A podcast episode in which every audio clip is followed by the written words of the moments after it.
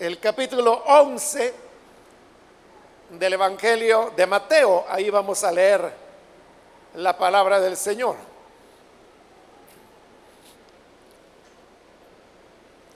Bien, si lo tiene listo, dice Evangelio de Mateo, capítulo 11, versículo número 2 en adelante.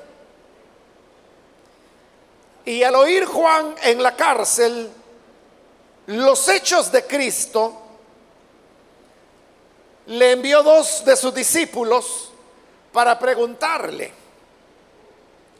¿eres tú aquel que había de venir o esperaremos a otro? Respondiendo Jesús les dijo, y y hacer saber a Juan las cosas que oís y ves.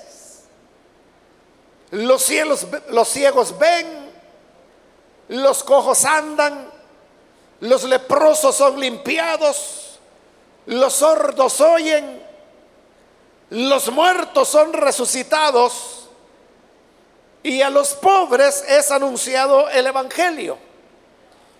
Y bienaventurado es el que no haya tropiezo en mí. Amén. Solamente eso, hermanos, vamos a leer. Pueden tomar sus asientos, por favor.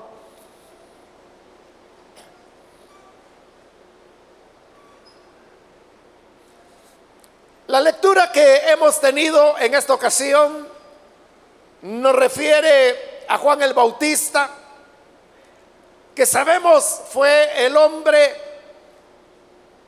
a quien Dios envió como heraldo del Señor Jesús, conforme a la profecía que Malaquías había dado algunos siglos antes, diciendo el Señor que Él enviaría su mensajero delante de su faz para que preparara camino y un pueblo bien dispuesto para la llegada del que era llamado el Mesías, también conocido como el Cristo.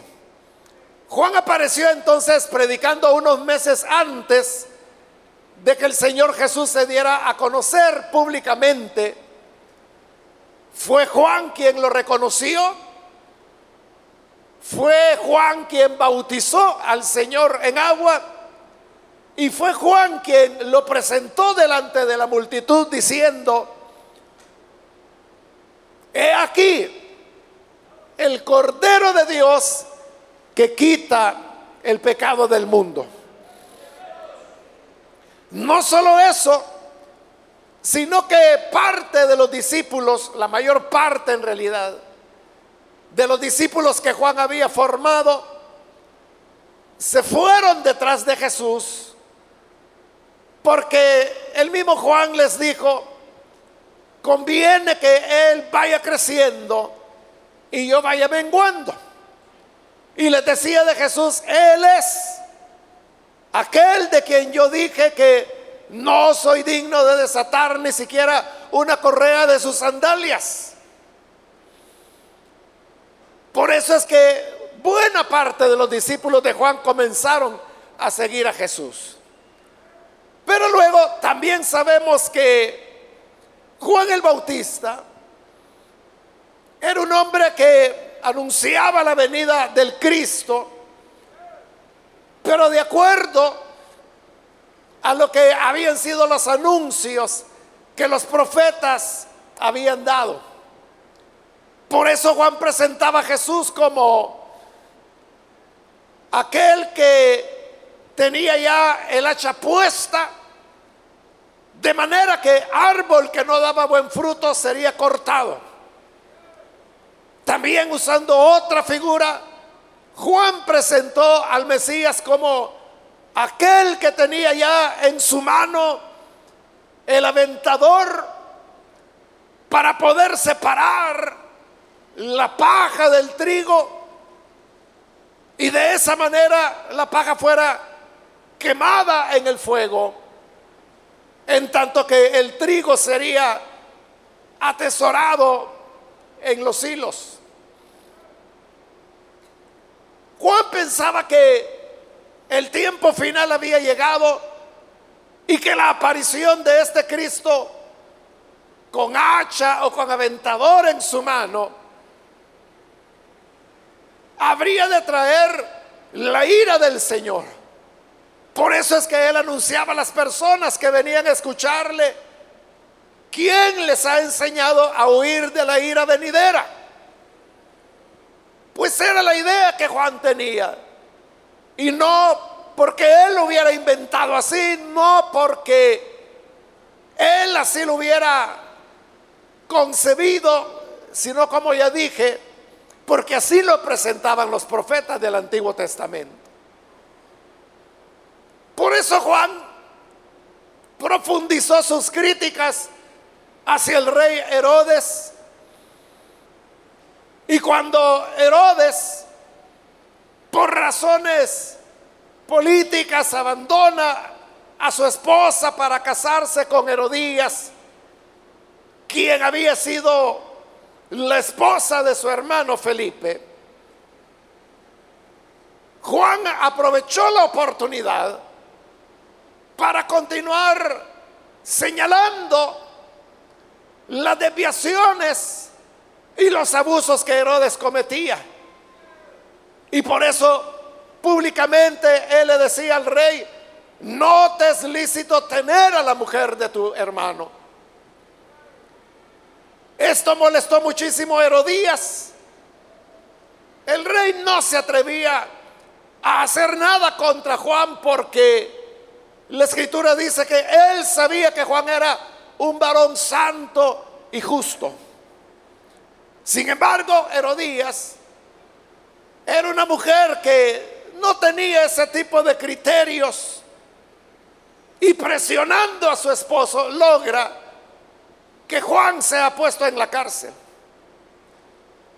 En el momento en que Juan es llevado prisionero, el Señor Jesús inicia su ministerio y Juan desde la cárcel pensaba que era cuestión solo de tiempo, no solo para él recuperar su libertad, sino para ver la caída de Herodes, la caída de el imperio romano y la recuperación de Israel en su soberanía como el reinado prometido a David y a su hijo desde la antigüedad.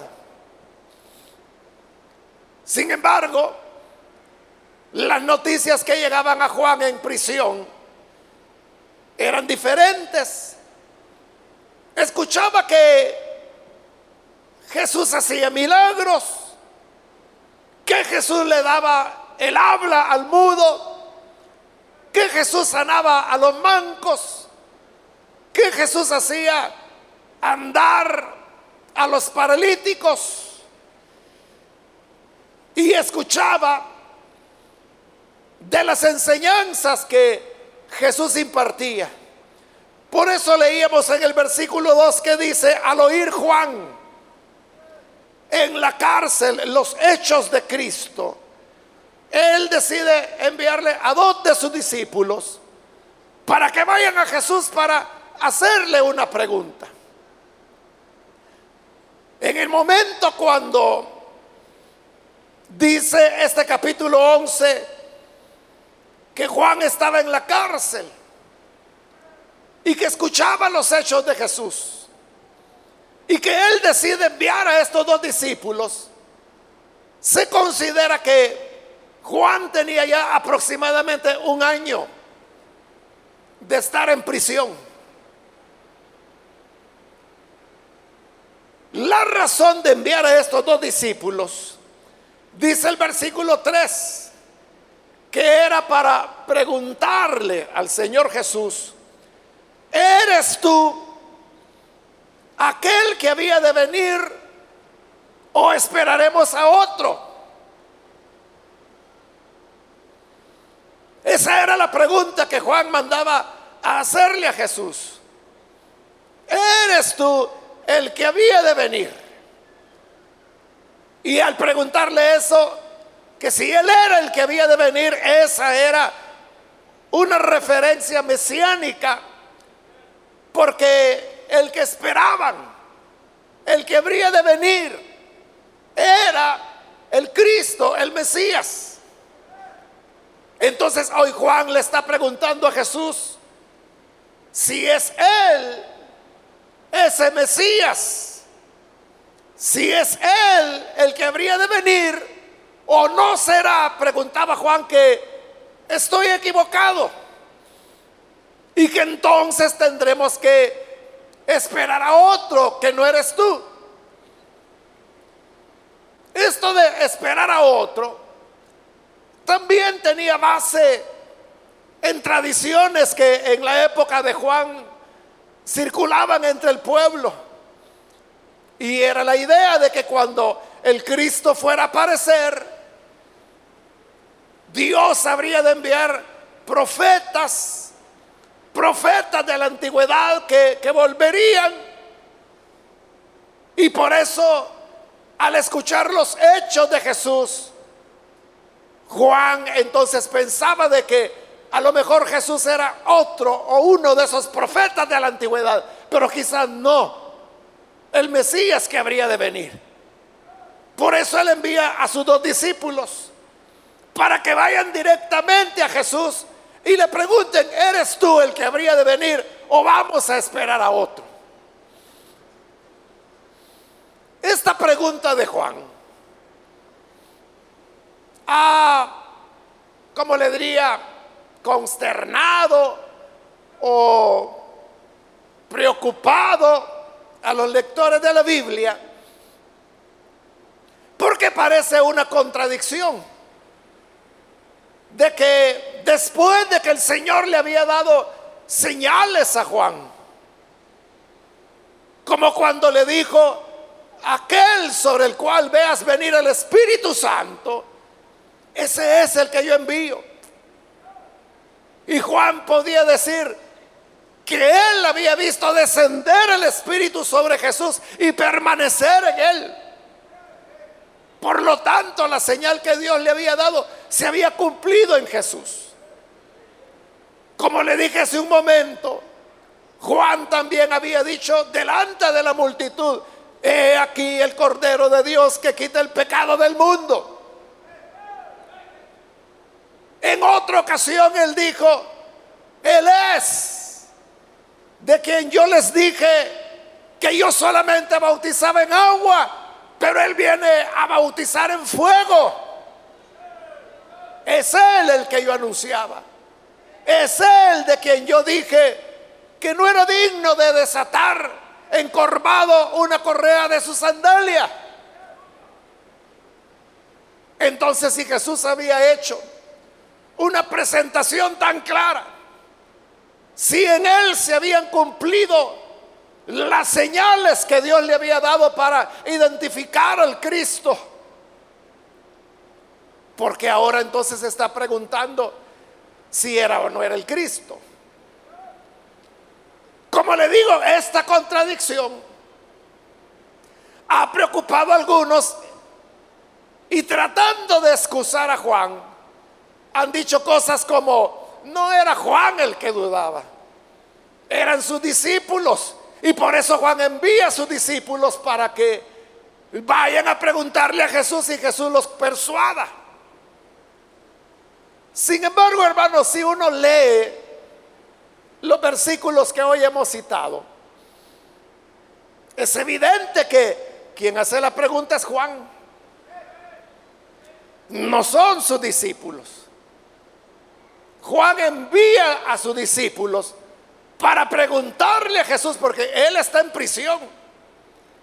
Él no puede salir, pero sí puede enviar a sus discípulos, pero es Él el que está preguntando.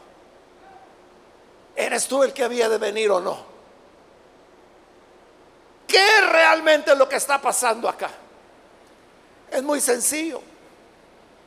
Lo que está pasando es que Juan está dudando. Juan ha entrado en duda acerca de que si Jesús es el Cristo, o no es el Cristo. Juan había tenido todas las señales que el Padre le había dado. Juan había dicho, yo no lo conocía, pero este es el que viene a dar vida al mundo. Pero el que Juan en un momento haya tenido esa convicción, esa seguridad, esa firmeza de decir, Él es, no anula la posibilidad que como ser humano, y después de un año de estar en prisión, y después de que Jesús no se está comportando, no está actuando como Él lo había imaginado, echando fuego, con el hacha en la mano, con el aventador en su mano. Entonces es natural, más las condiciones de la prisión, que él hubiera podido inducir en dudas. Hermanos, las dudas no deben considerarse como algo malo, como algo pecaminoso es algo muy humano. Nosotros no tenemos ningún temor de, aceptar o de reconocer que dudamos, por ejemplo, de algo que nos han dicho, dudamos de un medicamento, dudamos de un médico, podemos dudar de una escuela. Y podemos expresar esas dudas sin temor ninguno. Pero cuando las dudas tienen que ver con la fe, ahí es donde para nosotros se vuelve inadmisible. Y llegamos a pensar que el tener alguna duda es algo muy pecaminoso o algo muy malo. que algo no está bien en nosotros y nos reprochamos el hecho de dudar. Sin embargo, si un hombre como Juan, del cual en este mismo capítulo Jesús dirá que él no era ninguna vara que se doblaba frente al viento, es decir, que él no era alguien que vacilara, Después de decir que entre los nacidos de mujer ninguno más grande que Juan el Bautista, lo vemos dudando. Entonces, si un hombre así llegó a dudar, nosotros hermanos no debemos sentirnos mal pensar que estamos cometiendo un pecado o algo así por dudar. Hay momentos en la vida en que por condiciones, por algunas circunstancias, que no necesariamente, hermanos, tiene que ver con que se haya descuidado espiritualmente. Porque algunos así lo piensan, que dudar de algo es falta de oración, es falta de ayuno, es falta de espiritualidad. Pero Juan no tenía ninguna falta de espiritualidad. Y sin embargo la duda subió a su corazón. Los creyentes pueden dudar de varias cosas. Un creyente puede dudar, por ejemplo, de su salvación. Un creyente puede dudar en algún momento que si tiene o no tiene el bautismo en el Espíritu Santo. Un creyente puede dudar en algún momento de las profecías o de las interpretaciones de lenguas que se producen en los cultos.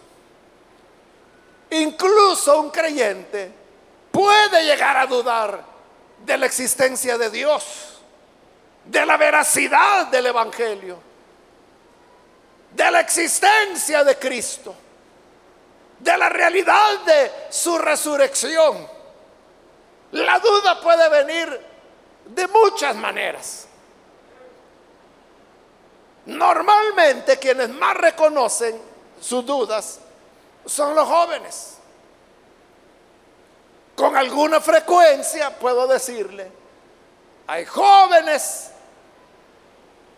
que vienen expresándome sus dudas. Porque a lo mejor desde que nacieron están en la iglesia. Sus padres los han traído a la iglesia infantil, luego pasaron aquí al local de adultos, ahora son ya muchachos, muchachas. Y entonces comienzan a preguntarse, bueno, ¿y todo esto que yo he vivido ha sido una cuestión que me inculcaron desde mi niñez o es que realmente yo tengo una auténtica experiencia con el Señor? Hay un hermano, hoy, hoy él ya es adulto, pero hace años atrás él es hijo de un pastor, uno de nuestros pastores. Y platicando con él hace años, en una ocasión él me abrió su corazón y comenzó a decirme todo lo que él, como veía las cosas. Para no hacerle larga la historia, él se preguntaba elementos como si él realmente era cristiano si él realmente era nacido de nuevo. Y él me contó cómo desde niño él había recibido a Jesús como tres o cuatro veces. Y cada una de esas veces él había pensado que era una auténtica experiencia de conversión y nuevo nacimiento. Para unos años después volverla a repetir y luego volverla a repetir. Y como le digo, esto fue tres o cuatro veces. Entonces él se preguntaba, ¿realmente yo habré nacido de nuevo? ¿Realmente tendré a Jesús? ¿Cuándo fue que lo tuve? Cuando lo recibí por primera, por segunda, por tercera o por cuarta vez. Se preguntaba acerca de los dones del Espíritu. Se preguntaba acerca de la veracidad de la experiencia cristiana. Cuando Él me abrió su corazón, entonces yo comencé a explicarle cómo es la experiencia del creyente de segunda generación, que no es igual que el creyente de primera generación, como era el caso de sus padres, y que hablaban de una experiencia de conversión transformadora, que les había impactado, que les había cambiado para siempre, pero la experiencia de él no había sido así. Entonces yo le explicaba que la experiencia de los hijos o hijas de cristianos que son la segunda generación es una experiencia totalmente distinta. Es una experiencia más parecida a la conversión de Pedro que a la conversión de Pablo. El problema nuestro, y yo se lo explicaba a este muchacho, el problema nuestro es que presentamos y predicamos la conversión de Pablo como modelo de conversión. Pero en realidad la conversión de Pablo fue una excepción. Porque nadie más en las escrituras tuvo una experiencia radical e inmediata de transformación como la de Pablo. Mencióneme a alguien más que haya tenido una experiencia así de conversión en la Biblia. No hay otro, es solo Pablo. Todos los demás, su experiencia de conversión no fue impactante, no fue un acto. Más parece que fue un proceso y un proceso donde uno no termina de entender cuándo comenzó y cuándo se completó. Por eso yo le hablaba de la conversión de Pedro. ¿Cuándo fue que Pedro se convirtió a Jesús? Nos quedamos sin respuesta. Si yo le pregunto, ¿cuándo fue que Pablo se convirtió a Jesús? Ah, cuando iba camino a Damasco. Sin duda ahí fue. Pero ¿cuándo fue la conversión de Pedro? ¿Cuándo fue la conversión de Pedro? ¿Acaso fue cuando Jesús les dijo, síganme? Y Pedro lo siguió. ¿O fue la conversión de Pedro cuando Jesús llega a la casa y sana a su suegra? ¿O fue la conversión de Pedro cuando estando en la barca se produce la primera pesca milagrosa? Y Pedro cae de rodillas y le dice a Jesús, apártate de mí que soy pecador. Y Jesús le responde, sígueme y yo haré de ustedes pescadores de hombres. Fue ahí la conversión de Pedro. ¿O fue la conversión de Pedro cuando intentando caminar sobre las aguas se hundió y gritó, Señor, sálvame? Y el Señor lo salvó. ¿Fue ahí la conversión de Pedro? ¿O fue la conversión de Pedro en el monte de la transfiguración? Cuando la nube de gloria los cubrió y la voz del Padre dijo, este es mi Hijo amado, óiganlo a Él. Fue ahí la conversión de Pedro. ¿O fue la conversión de Pedro en Cesarea de Filipos cuando Jesús les pregunta, ¿quién dice la gente que soy yo?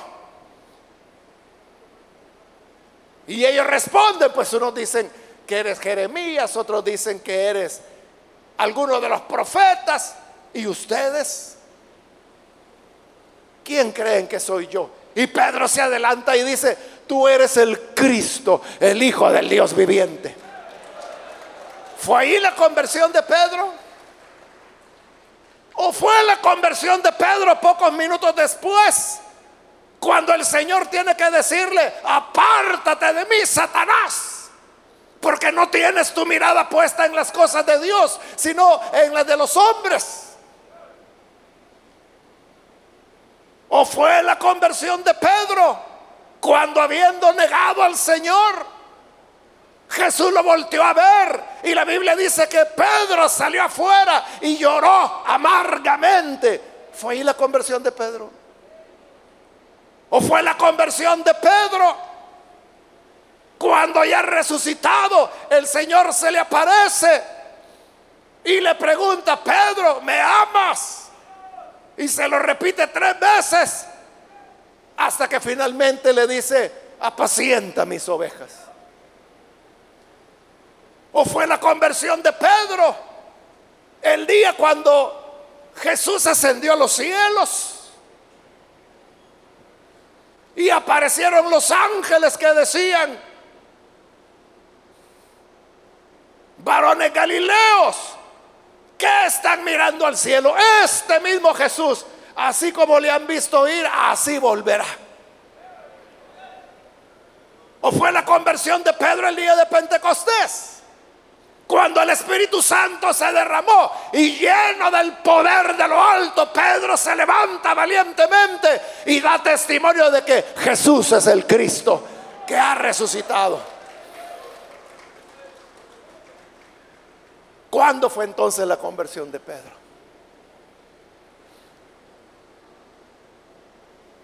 Eso es lo normativo en la Biblia. Porque así como la experiencia de Pedro, está la experiencia de Juan, la experiencia de Tomás, la experiencia de Natanael, la experiencia de todos excepto Pablo. Más parecería un proceso, una conversión, diríamos, prolongada en donde diversas experiencias lo iban modelando. Esto es lo que yo le expliqué a este hijo de pastor. Cuando yo le expliqué esto, hermano, él respiró aliviado. Porque entendió que su experiencia no necesariamente tenía que ser como la de Pablo, que le repito, es una excepción. Fue una excepción, solo él y nadie más. Y al ver que su experiencia era más como la de Pedro, más como la de Tomás, más como la de Felipe o cualquier otro. Entendió que no estaba descarriado. Eso, como le dije, ocurrió hace bastantes años.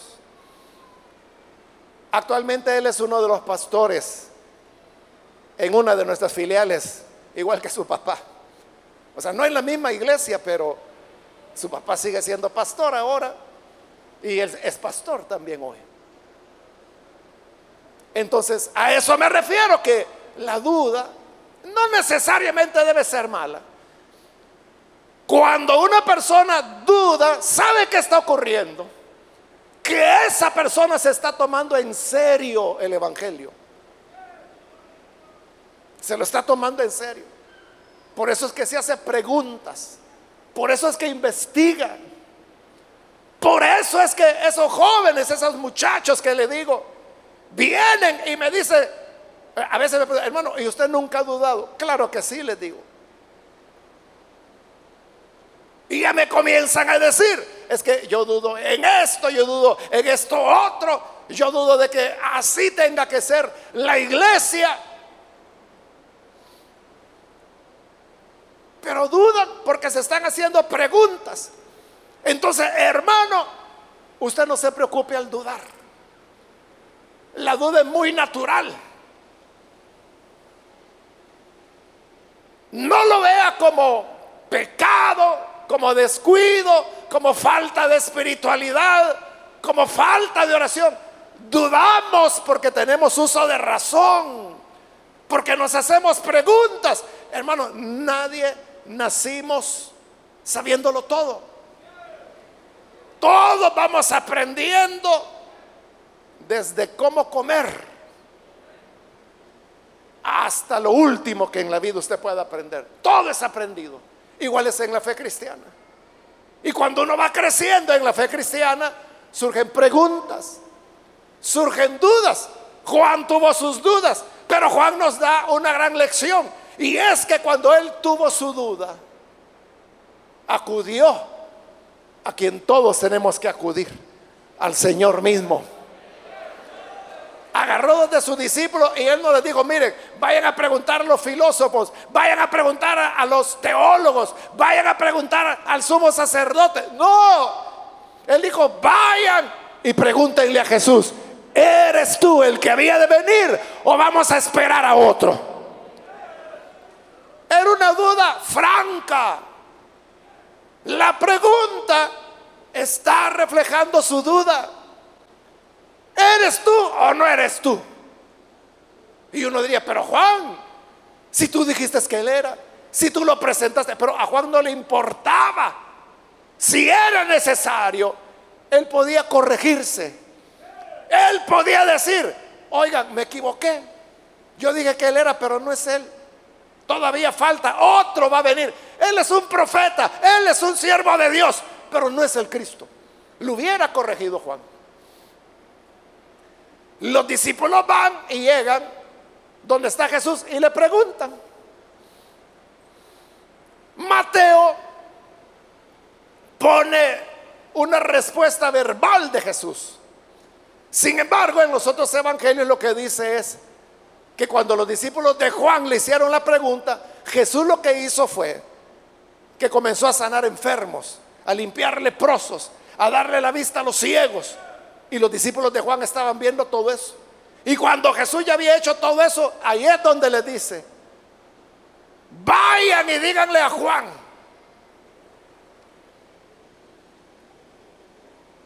Los ciegos ven, los cojos andan, los leprosos son limpiados, los sordos oyen, los muertos son resucitados y a los pobres es anunciado el Evangelio.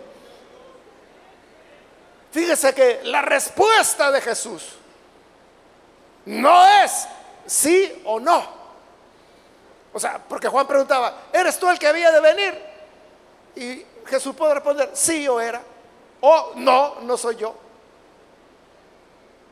Igual que como cuando le preguntaron a Juan, porque a Juan le preguntaron, ¿eres tú el profeta? No. ¿Eres tú el Cristo? No. ¿Eres tú Elías? No. O sea, él decía, sí o no. Hoy él está preguntando a Jesús, ¿eres tú el que había de venir? Jesús pudo haber dicho sí, pudo haber dicho no, pero no fue así su respuesta. Sino que su respuesta fue todos los hechos, todas las obras que él hacía, obras entre las cuales estaba las que él menciona. Los ciegos ven, los cojos andan, los leprosos son limpiados, los sordos oyen, los muertos son resucitados. ¿Qué es lo que Jesús quiere decirle a Juan con esto? Porque Juan esperaba el libertador. Y Jesús dice, si esto no es dar libertad, entonces ¿qué es? Si darle la vista a los ciegos no es liberarlos, ¿qué es entonces? Si los cojos comienzan a andar, ¿eso es o no es liberarlos? Si los leprosos son limpiados, haciéndolos limpios ceremonialmente, eso, eso no es una liberación. El que los sordos oigan, el que los muertos sean resucitados, ¿acaso no es una liberación? el que el Evangelio sea anunciado a los pobres. ¿Acaso no es una liberación? Lo que ocurría, hermanos, es que en el Antiguo Testamento, los grandes hombres de Dios habían profetizado a los reyes, comenzando por Moisés mismo, que le profetizó al faraón, pero también lo hizo, por ejemplo, Natán, ante David. Lo hizo Micaías ante Acab. Lo hizo Daniel ante Nabucodonosor. Y después ante Darío. Jeremías, que lo hizo delante de los últimos reyes que hubo antes de la deportación. Entonces la idea era que los grandes hombres de Dios a quienes predicaban era a los reyes o a, los nobles, a la corte. Entonces, a partir de ahí, todos aquellos que pretendían ser predicadores, ser siervos de Dios, se enfocaban en predicar a la nobleza o a la gente rica. Y se olvidaron de los pobres. Porque los pobres no daban dignidad. Los pobres no avalaban ningún ministerio. Era cuando la gente decía, ah, no, pero mire, es que él fue y le predicó al rey. Oh, decía la gente, qué hombre. Pero Jesús le predicaba a los campesinos, a los ganaderos, a los pescadores, a los artesanos, a los que no tenían nada a los pobres. Por eso le mandó a decir a Juan, mira, hoy el Evangelio está siendo predicado a los pobres. Y cuando Jesús tuvo oportunidad de estar frente a una autoridad como Pilato o como Herodes el rey, ni delante del uno ni delante del otro, Jesús dijo una sola palabra. Se negó. Pero cuando era la gente pobre, Jesús se soltaba en parábolas y en historias, enseñándoles acerca del reino de Dios. Entonces, hoy es como que si Jesús preguntara, si esto no es liberación, ¿qué es? Pero ahí estaba el punto. La liberación no era como Juan la había entendido. ¿Qué es lo que él predicaba? El Jesús echa fuego, el Jesús con hacha en mano, el Jesús que trae su aventador para separar el trigo de la cizaña, el Jesús que viene con la ira del Señor. Jesús vino con compasión, con misericordia, recibió a los pecadores, recibió a los cobradores de impuestos, recibió a las prostitutas, recibió a los pobres, a ellos les enseñaba la palabra de Dios, se juntaba con los pescadores, por eso anduvo en la barca para arriba, para abajo, que iba donde los gadarenos, que iba, hermano, donde... Eh, Betsaida, Corazín, todas las ciudades donde él anduvo predicando que eran ciudades de Galilea, la zona más pobre de la provincia de Israel. Entonces Juan entendió que su duda partía de que él había entendido mal la misión del Cristo. Pero ahora, habiéndola entendido, él sabría esperar pacientemente en la cárcel. Él ahora entendía que no necesariamente él iba a salir libre como lo esperaba. Nunca salió libre. Lo decapitaron. Pero él sabía que cada una de esas semillas, cada sangre derramada, cada vida ofrendada por la causa de Cristo, era solo una siembra de una cosecha de justicia que vendría posteriormente. De igual manera, hermanos, a veces nosotros queremos que Dios actúe como nosotros queremos, que nos sane ya, que nos responda ya, que me dé trabajo ya. ¿Y qué tal si el Señor lo que quiere en tu enfermedad es lo que buscaba con Pablo? Que Pablo le decía, quítame este aguijón. Y el Señor le decía, no, que te baste mi gracia. Pero Señor, si yo no tuviera este aguijón, te serviría mejor. No, no es cierto. Bástate mi gracia. Y él insistió una tercera vez, por favor, quítame el aguijón. Y el Señor te dijo, no, que te baste mi gracia, porque mi poder en la debilidad se perfecciona.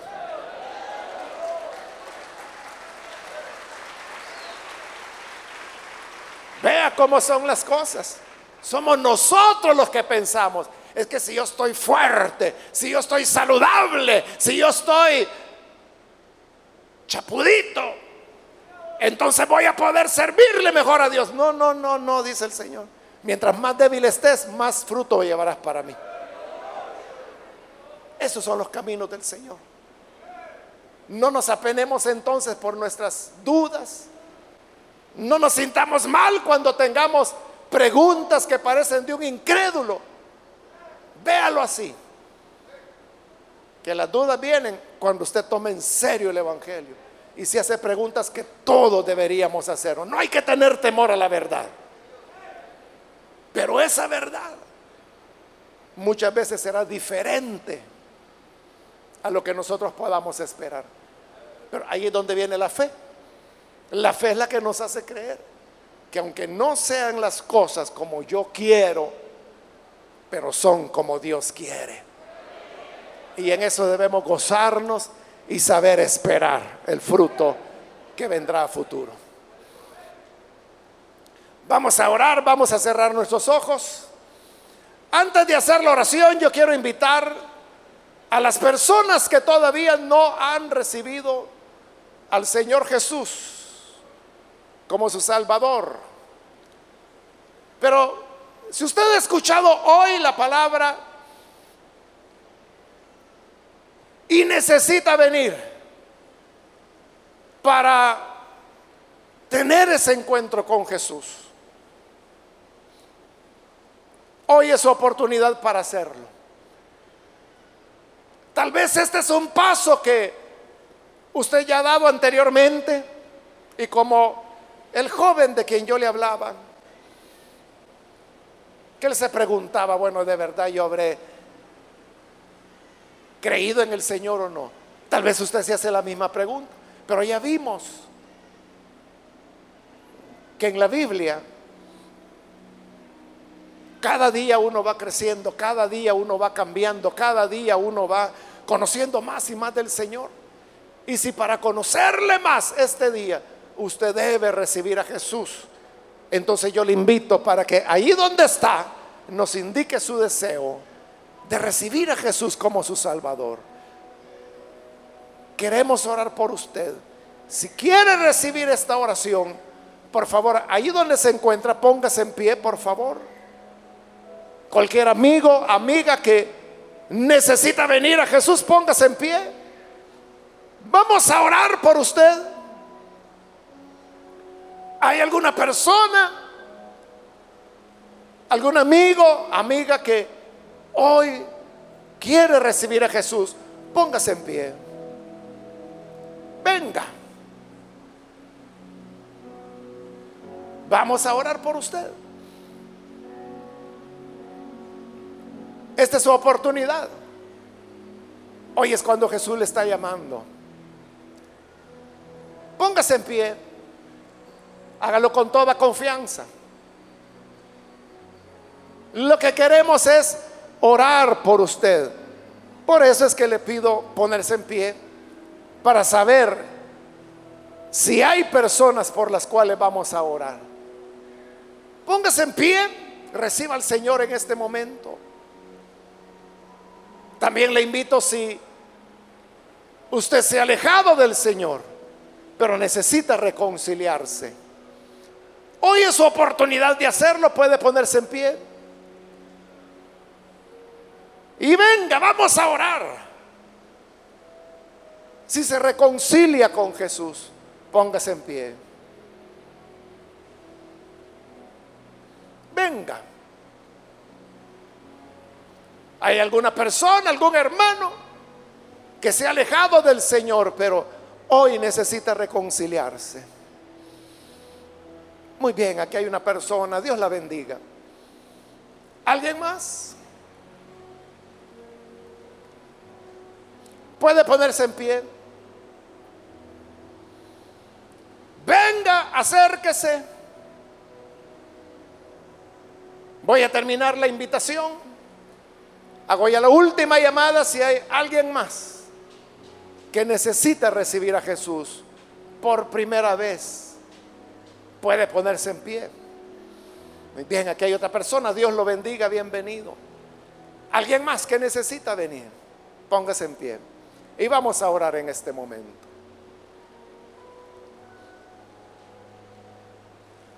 Muy bien, aquí hay una joven, Dios la bendiga, bienvenida. Aquí hay otro muchacho, bienvenido también.